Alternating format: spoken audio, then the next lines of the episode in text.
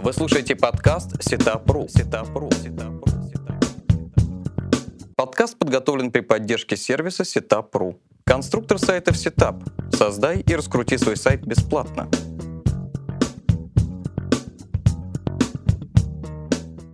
Здравствуйте, это подкаст Setup «Как раскрутить бизнес в интернете» и я его ведущий Алексей Пучков. Наш сегодняшний гость Игорь Шико, технический директор э, Up AdBox.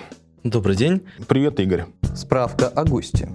Игорь Шико, технический директор AppAdBox. Компания занимается разработкой веб-приложений и сайтов. Родился в 1989 году. Опыт работы программистом около 10 лет. Начинал в банковской сфере. Хобби – программирование микроконтроллеров. Игорь, создание сайта для многих заказчиков какой-то магический процесс, э, законы и мотивы которого не всегда понятны человеку со, стороны. Особенно если это начинающий интернет-предприниматель, который еще ну, мало что знает о создании сайтов. Вот, соответственно, хотелось бы обсудить с тобой такие вопросы. В чем особенности верстки по, по принципу Mobile First? Как сделать э, невесом или маловесящим э, современный интерактивный дизайн? Какое оформление увеличивает продажи, какие элементы интерфейса в тренде сейчас, какие ушли безвозвратно в прошлое и так далее. Ну, давай начнем с самого начала. Расскажи, пожалуйста, о своей компании, что за App AdBox, чем вы занимаетесь, какие услуги вы предлагаете. Компания занимается разработкой интернет-приложений, то есть мы не делаем сайты в привычном значении этого слова, то есть мы делаем высоконагруженные проекты, какие-то интересные сервисы. А на рынке мы с 2010 года э, за это время сделали несколько стартапов. И вот сейчас вышли на более публичный рынок, то есть начинаем делать именно приложения для конечного бизнеса. Еще мы одна из немногих студий, которая работает по методологии Scrum. То есть мы работаем несколькими этапами и делаем разные версии продукта, пока вы уже работаете и зарабатываете деньги на этом продукте. То есть вы тоже выпускаете минимальное MVP, да, минимальный... Да, минимально жизнеспособный продукт. Жизнеспособный продукт. И потом Дальше в рабочем режиме его доводим уже. С помощью, ну, то есть э, Lean Startup. Ну да, да, да, дешевый, да, да. Дешевый стартап. Ну, как бы это сейчас крайне востребовано на рынке в связи с текущим финансовым положением в стране и в мире. Хорошо. Ну, наверняка ты встречался со многими сайтами в своей жизни. Э, может, расскажешь в свете современных трендов развития сайтов, э, развития верстки, какие наиболее типичные ошибки в дизайне вот у новых проектов ты замечал? Чего следует избегать? Ну, наиболее типичная самая большая, на мой взгляд, ошибка сейчас – это нежелание работать с мобильными пользователями. То есть я вот видел кучу свежих абсолютно сайтов, которые очень плохо выглядели на мобильных телефонах или теряют на мобильных телефонах свой функционал.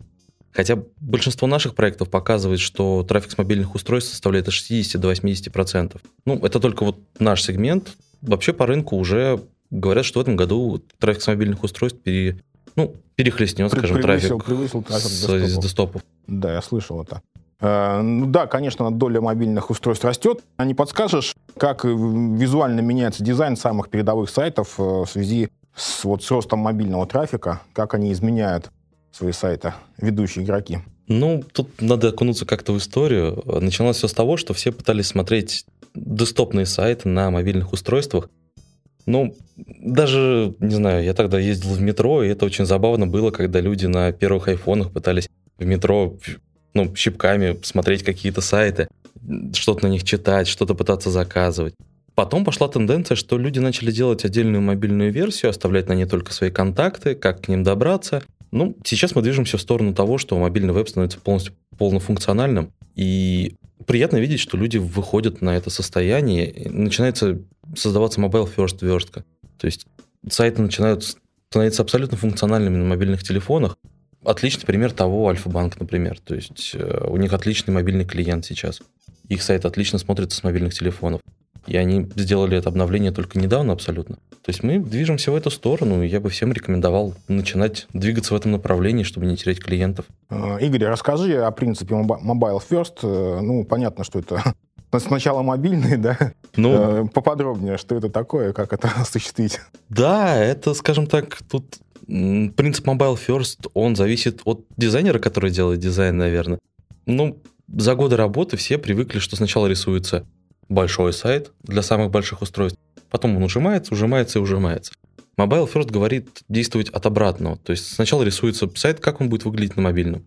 Потом он начинает, ну, то есть в несколько шагов, согласно ну, отзывчивому дизайну, увеличиваться в размере и, и дорисовываться уже для персональных компьютеров. При этом должны учитываться и возможности мобильных устройств, и в идеальном случае, если у вас, допустим, новостной сайт или вы планируете, что пользователь будет довольно длительное время находиться на вашем портале, то и потребление батареи, естественно, учитывается. То есть... Даже так, да? Да, сайт должен быть, ну, то есть обилие JavaScript э, не должен себя включать. То есть все должно быть максимально просто, удобно и с высокой долей юзабилити. А вот как раз про юзабилити, ну, вообще, что берется за основу при создании вот этого мобильного сайта? Ведь достаточно сложно, наверное, ну, на мой взгляд, э, привлечь и удержать внимание пользователя на таком маленьком экране. Вот что там должно быть, чтобы человек остался на сайте? Ну, во-первых, там должно все работать элементарно. То есть э, Тут есть несколько таких часто распространенных ошибок, которых лучше всего избежать в создании именно мобильного дизайна. Во-первых, люди часто пользуются мобильными сайтами именно большим пальцем. И надо всегда ориентироваться на размер экранов своей целевой аудитории. То есть э, какие-то маленькие элементы, какие-то слишком большие элементы. Э, ими нельзя пользоваться, нужно... Ну, то есть сейчас куча возможностей посмотреть даже в обычном браузере Chrome, как ваш сайт выглядит на мобильных устройствах. Там есть специальная кнопка, ничего сложного там делать не нужно. И просто посмотрите по Яндекс Аналитике или по Google Аналитике, а какой размер экрана у вас самый популярный на мобильных девайсах, переключитесь в браузере на этот вид и попробуйте приложить большой палец. Вот. Ну или в конце концов со своего телефона откройте, да? Ну, как показывает практика, обычно у предпринимателей телефоны очень хорошие. То есть, ну, допустим, шестой iPhone. Он довольно большой по теперешним форматам. Ну, там же два варианта вроде. Нормальный и большой, нет? Не ну, знаю, я просто привык к Google фонам, скажем так, вот у меня там Nexus 6, и сложно представить, как он будет выглядеть на маленьком Samsung, глядя на огромный дисплей телефона. А, ну, согласен, да. Ну, в принципе, да, ты совершенно прав. Современный браузер, Ctrl-Shift, и там кнопочку нажимаешь, мобильный. Да, и да, можно... Или адаптивный, как это называется, вертка. Можно задать разрешение, да, и смотреть. Э, ну, а почему же, в чем сложность, почему многие студии до сих пор не перешли на концепцию Mobile First? В чем проблема-то для веб-студий? Ну, во-первых, э, многие до сих пор, очень многие профессионалы до сих пор считают, что 90% посетителей э, браузера компьютера. Это такая первая проблема, это, наверное, не знаю, ну, закостенелость мысли, может быть. То есть довольно сложно переориентироваться на такую разработку. Э, все, ну, это привычка, скажем так. То есть тут ничего такого даже страшного и сложного нет.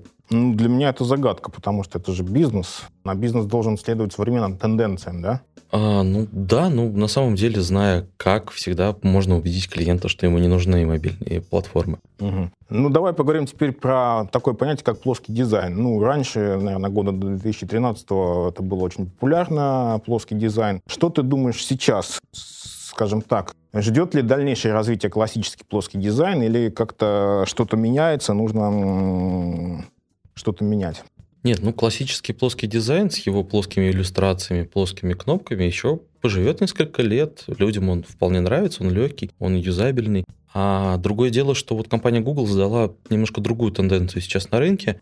Своим выходом материального дизайна они как бы сделали небольшую эволюцию плоского дизайна. Они дали концепцию, что да, дизайн остается плоским, но мы его рассматриваем как, как материалы, как будто несколько листов бумаги. И действует он сообра... ну, сообразно. То есть ничего просто никуда не пропадает. Есть определенные тени, создается некоторое ощущение глубины. То есть в эту сторону и потихоньку это мигрирует. Плюс к тому же, а, опять же, повторюсь, так как мы, нас в будущем ждет, скорее всего, мобильный веб, то мы очень будем сильно привязаны сейчас именно к а, внешнему виду мобильных телефонов, как привык пользователь видеть дизайн на своем мобильном телефоне. Я не удивлюсь, если года через полтора мы начнем видеть сайты сделанные не просто под разные разрешения экрана, а под разные платформы в несколько разном дизайне.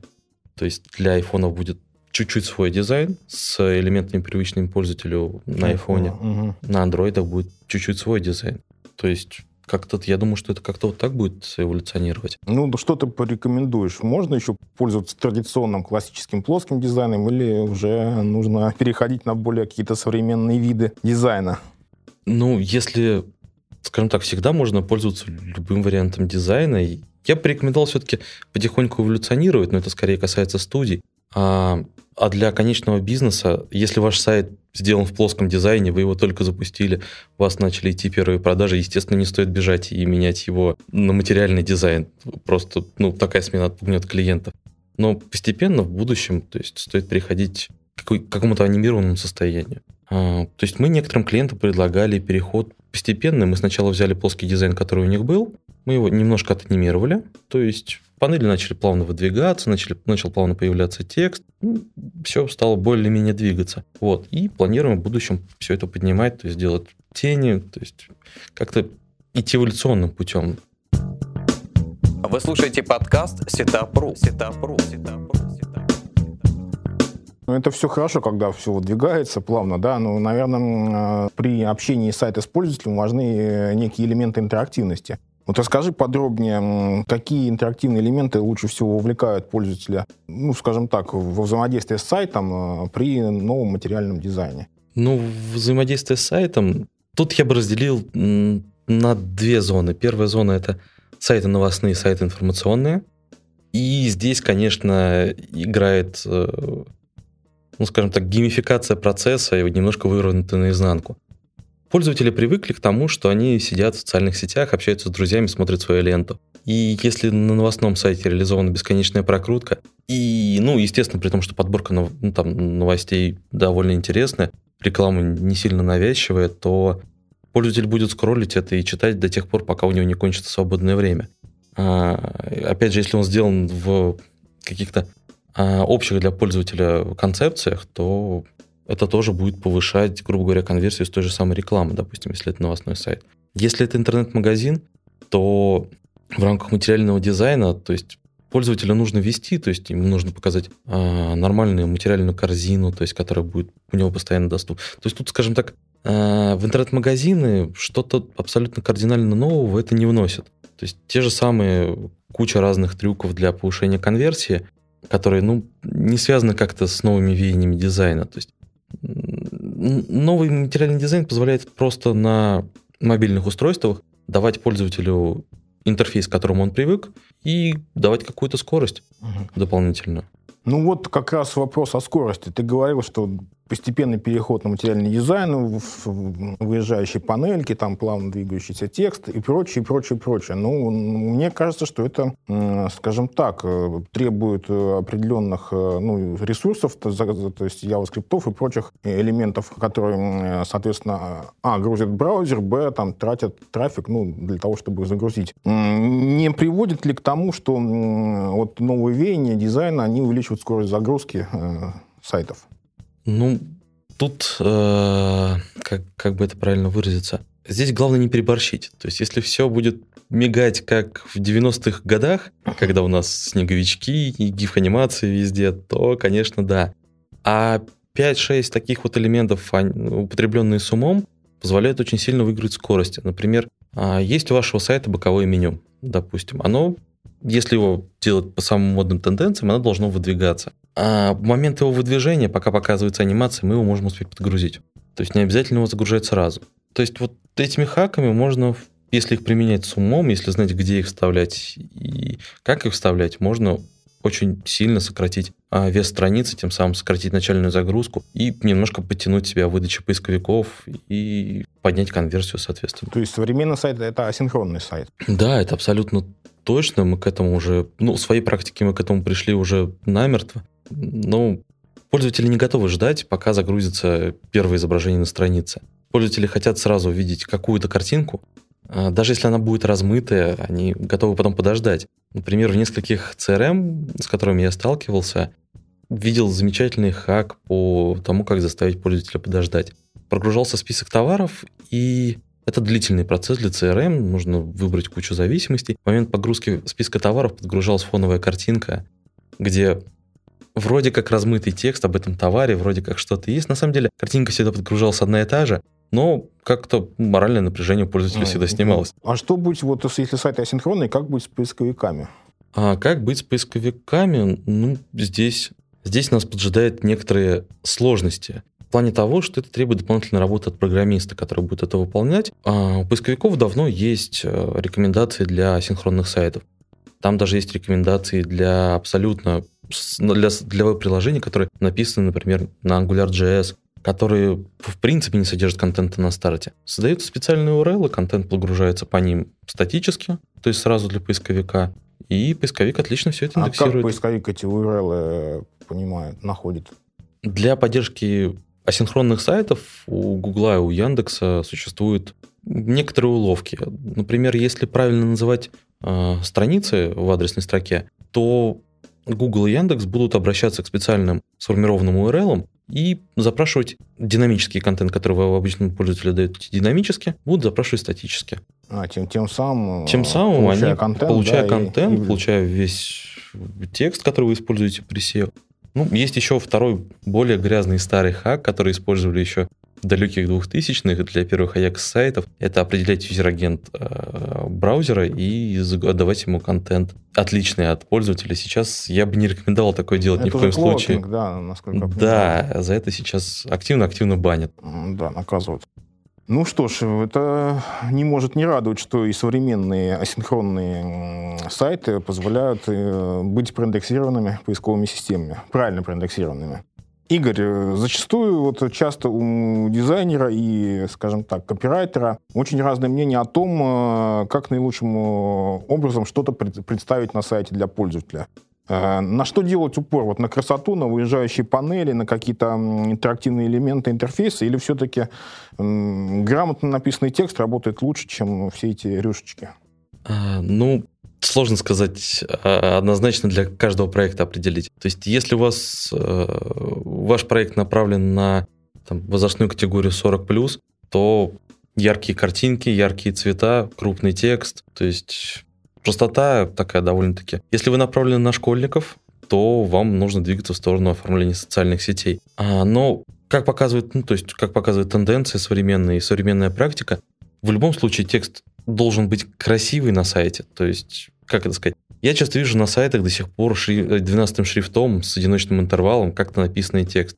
За годы у людей сформировалось отторжение от такого текста, потому что именно так пишут писали раньше тексты для черного SEO, угу. вот, которые стояли внизу, их никто не читал. Соответственно, такие тексты будут восприняты пользователем как ну, несущественны. Если текст написан крупно и, грубо говоря, его хорошо видно, то есть он, он, он, он приятен глазу, то он даст гораздо большую конверсию, чем именно вот просто куча фотографий и обилие всякой анимации. И опять же, текст должен, на мой взгляд, всегда нести какую-то юзер-стори. Вот я был в один момент очень впечатлен примером одного интернет-магазина, который продает настольные игры, а, о том, как они пишут тексты. Вот. Я его не буду называть, чтобы не делать лишнюю ну, рекламу. А, а как они пишут тексты? Да? Они пишут тексты, как будто пользователь, человек, который пишет тексты, в них играл. То есть очень вкусно. Он дает историю о том, как он играл в эти игры. Угу. То есть а, это не просто, например, для игры Монополия, там игра для шести человек, можно играть там в четвером. Игра занимается тем, что вы покупаете недвижимость. Очень простые правила там вот. А если это описано живым языком, что это там интересная игра, что вот вы можете там получить такие-то впечатления от игры в эту игру. Подходит для вот таких-то людей, то есть, например. И это реально повышает конверсию, повышает конверсию сильно. А, мы делали такой небольшой эксперимент со сверлами, например, по время одной из промо-компаний. Если написать просто, грубо говоря, там если написать просто параметр металла, который, из которого состоят эти сверла, это гораздо хуже, чем написать о том, что делают эти сверла, как они это делают. Бетон как по маслу, да? Да-да-да.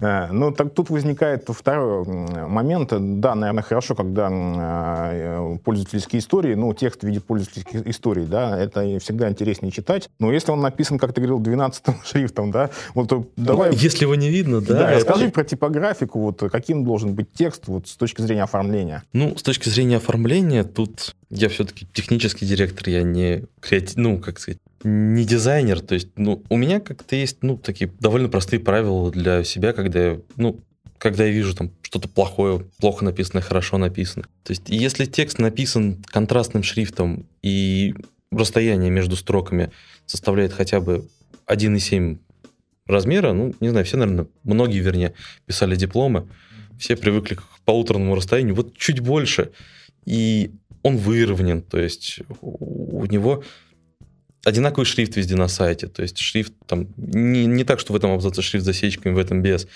то это уже, это уже отлично. То есть э, это не отпугнет людей, по крайней мере.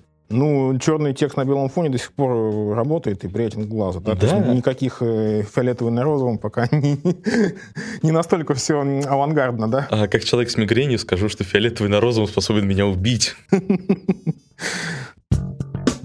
Вы слушаете подкаст Сетапру. Сетапру. Сетапру. Я хочу вот какой вопрос задать. Ты упоминал э, о бесконечных так называемых страницах, о бесконечных сайтах. Вот не расскажешь вообще, откуда пошла эта мода? Ну, с одной стороны, понятно, не надо заморачиваться, как мы говорим, структурой сайта. Все на страницу. Ты ее листаешь вниз, там подгружается какой-то новый материал, да? Ну, во-первых, откуда пошла эта тенденция и реально ли она работает? Не, не устанет ли человек мотать страницу все время вниз, чтобы получить новую информацию? Не придет ли это ну, потере конверсии и так далее? Тут я могу сказать, ну, откуда пошла, это, наверное, мне кажется, что первыми были Yahoo, они первые ввели бесконечную навигацию в своем э, фликре. Ну и потом дальше пошло по социальным сетям, потому что их, э, ну, люди что делают в социальных сетях? Они в них ленту мотают, тормозят. Читают, да. да, они в них убивают время, и они привыкли, то есть человек входит в какое-то такое бессознательное состояние, он начинает летать, мотать ленту. Недавно, буквально там, может быть, года полтора, это очень хорошо вводило на продажи социальных сетей. То есть человек мотает, мотает, мотает, воспринимает эту вещь как, ну, рекламу как новость и переходит дальше, с ним уже можно работать. Про утомляемость мы проводили небольшой тест об тестировании, и, грубо говоря, контента потребляется процентов на 15 на 20 больше у человека. А, вот как. А мне непонятно, если я хочу найти какой-то материал на сайте, там я вот его помню, что где-то видел, но ну, при бесконечной странице я его не найду, мне придется мотать. И... Вот даже той же соцсети, что-то я какую-то интересную заметку видел, по каким-то причинам его потерял, и я его не, не могу найти теперь. Ну, в соцсети я был недавно удивлен, так как я обычно не занимаюсь именно своим маркетингом, то есть а я был удивлен, что, оказывается, в сообществах сообщения через сутки удаляются рекламные модераторами. Ну, тут даже не рекламных. Вот какой-то какой там мой френд, друг, что-то написал. Я, допустим, краем глаза там думаю, надо потом почитать, потому что там сейчас я занят. Mm-hmm. И, по, ну, а потом я зашел в соцсети, я не могу найти это сообщение, потому что оно, там появилось еще 100 сообщений, нужно крутить, что-то листать. Вот не, не мешает ли как раз э, сама тенденция вот бесконечных страниц вот нахождению материала. Нахождение материала, безусловно, мешает, и мешает очень сильно. Тут вас спасет поиск, если у вас продающий сайт или у вас сайт, на котором пользователи возвращают за тем же самым контентом, то вам, безусловно, нужен поиск или какие-то, ну, свернутые категории. Угу. Допустим, двухуровневая категоризация. А если это формат социальной сети или новостного сайта, пока пользователь будет искать тот материал, который он искал до этого, он найдет что-то для себя еще новое. Он еще 30 новостей да, да, прочтет, да. да? То есть это ведет к дополнительному потреблению контента. И если контент интересен пользователю, то это его не отпугнет. Другое дело, если ему на сайте из 99 статей понравилась одна, и он конкретно ее ищет, естественно, мы получим уход. Угу. То есть если трафику не интересен данный контент, то трафик уйдет. Ну, то есть э, все-таки ты рекомендуешь э, делать все, скажем так, бесконечные страницы или как-то разумно совмещать с другими вариантами структурирования? Для новостных порталов, для социальных сетей каких-то, вот, может быть, локальных, для просмотра, может быть, своей статистики в какой-то партнерской программе. Да, бесконечная навигация, она очень интересный феномен, и она интересна. Для интернет-магазинов можно сделать бесконечную навигацию на главной странице. То есть погрузить товар, ну, то есть на страницу посадки, скажем так, угу. не обязательно она у вас будет главная. То есть человек грузит товар, грузит товар, грузит товар. Но при этом, во-первых, тут, как говорится, лучший враг хорошего. Надо не забывать, что всегда бесконечная навигация должна дублироваться обычной постраничной навигацией. Потому что пользователь может не прогрузить бесконечную навигацию, может возникнуть ошибка сервера. И так далее. И так далее. Угу. Очень неплохо она сделана на самом деле в Яндекс Почте. По сути, у них навигация бесконечная, но, но со стопами. То есть пользователь просит ну, нажать Кнопку далее. еще, да. А, ну понятно, в принципе, такой подход, да, более грамотный. Эм, Игорь, ну и, скажем так, вот мы поговорили о новых веяниях дизайна, о материальном дизайне. Я думаю, наши слушатели узнали много нового, но их всех э, интересует вопрос, а сколько это стоит? Э, и, скажем так, как начать потихоньку соответствовать новым веяниям дизайна, не потратив на это слишком много денег? Ну, стоит все, конечно, денег. Вот. Иногда что-то не стоит денег, но это такие странные бывают моменты. Я бы рекомендовал, во-первых, обращаться к профессионалам. То есть это первый момент. Вы потратите, может быть, денег больше в начале, на первичном этапе, но потом потратите гораздо-гораздо-гораздо меньше денег. Потому что, например, к нам приходят часто клиенты, которые приходят переделывать сайт после того, как их бросили на полпути, например. Угу. И второй момент, ну, это, наверное, скажем так, из личного опыта, что отправляться в студии, которые работают не по методологии водопад. То есть никогда вам обещают, составляют ТЗ и обещают, что вы через 5 месяцев увидите новый дизайн. То есть, мне кажется, это постепенно отходит в прошлое. Но опять же, есть люди, которым удобнее работать так. То есть, есть люди, у которых фиксированный бюджет, они приходят, они хотят а, через определенное время точно получить точный продукт, который вот они хотят сейчас. Если вы хотите начать с минимальным бюджетом, то первая страница, вторая страница. То есть, может быть, сначала какой-нибудь маленький лендинг, который продает 2-3 товара, потом потихоньку добавить интернет-магазин. Да. Ага, ага. И в этом плане лучше, ну, нужно выбрать грамотно и студию, которая вам будет это делать, и CMS, на которой вы будете это все делать. Вот, да, многие используют CMS при создании сайтов. Вот, э, насколько я понимаю, далеко не все CMS вот, поддерживают концепцию материального дизайна. Ну, вообще... А, а, особенно учитывая, э, что во многих э, бесплатных CMS ограниченное число шаблонов плоских. То есть как быть в этом случае? Ну, из бесплатных CMS, наверное, я бы порекомендовал WordPress с грамотным его использованием, потому что они идут в ногу со временем, они проще для какого-то какого большого бизнеса, они требуют меньше затрат. Для, если вы выходите на какие-то обороты, и у вас вы, вы растете, или у вас есть стартовые инвестиции, я бы, конечно, порекомендовал Bittrex, например. Ну, это лидер среди ну, коммерческих CMS. Да, и то есть мы, например, как студия, очень долго не хотели работать с Bittrex.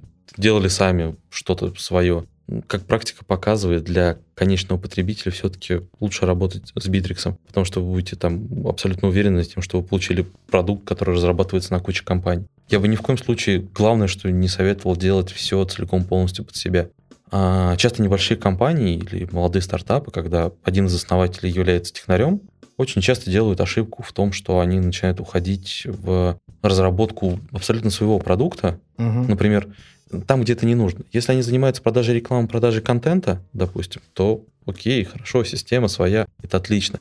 Но зачем вам писать CMS под свой фронт-энд сайт, куда вы сажаете своих потенциальных клиентов? То есть вам нужно будет разработать отдельную систему новостей, и все это потом поддерживать огромные ну, расходы. Зачем велосипед, да, изобретать? Много, я сам технарь, да, мне тоже раньше казалось, что мой велосипед будет лучше и быстрее, но ну, как да, показывает практика, да. лучше использовать готовый велосипед. Как, к сожалению, Сел это, поехал. Это, это потом приходит с, с опытом, и это довольно обычно болезненно. А, с другой стороны, бывает риск того, что пытаются взять готовый шаблон, допустим, даже платный, и как-то его монстрообразно изменить. Я бы тоже этого на самом деле не советовал, потому что гораздо дешевле прийти и разработать, что вам разработали новый шаблон в студии. Просто тут есть очень много сопутствующих дополнительных трат, которые у вас идут потом. Угу. Ну, то есть, если резюмировать твои рекомендации, то первое, начинайте потихонечку, то есть начинайте там с одной страницы, с одностраничника, потом потихоньку расширяйте свой сайт и функционал. И второе, твоя рекомен... вторая твоя рекомендация, позволяющая экономить бюджет, это использовать некоторые, некие готовые стандартные решения. Да, даже если они платные на начальном этапе, то это гораздо больше денег сэкономите потом на доработках и поддержке этого. Ну, я думаю, наши слушатели воспользуются твоими рекомендациями. Э, ну что ж, Игорь, спасибо. Я надеюсь, беседа у нас не надеюсь, а уверен, получилась интересной. Напоминаю, это был подкаст «Сетап. Как раскрутить бизнес в интернете». Я его ведущий Алексей Пучков и наш сегодняшний гость Игорь Шеко, технический директор AppatBox. Спасибо вам. Спасибо, Игорь. Да, до свидания. До свидания. Вы только что прослушали подкаст. Сетапру. Сетапру. Сетапру. Сетапру.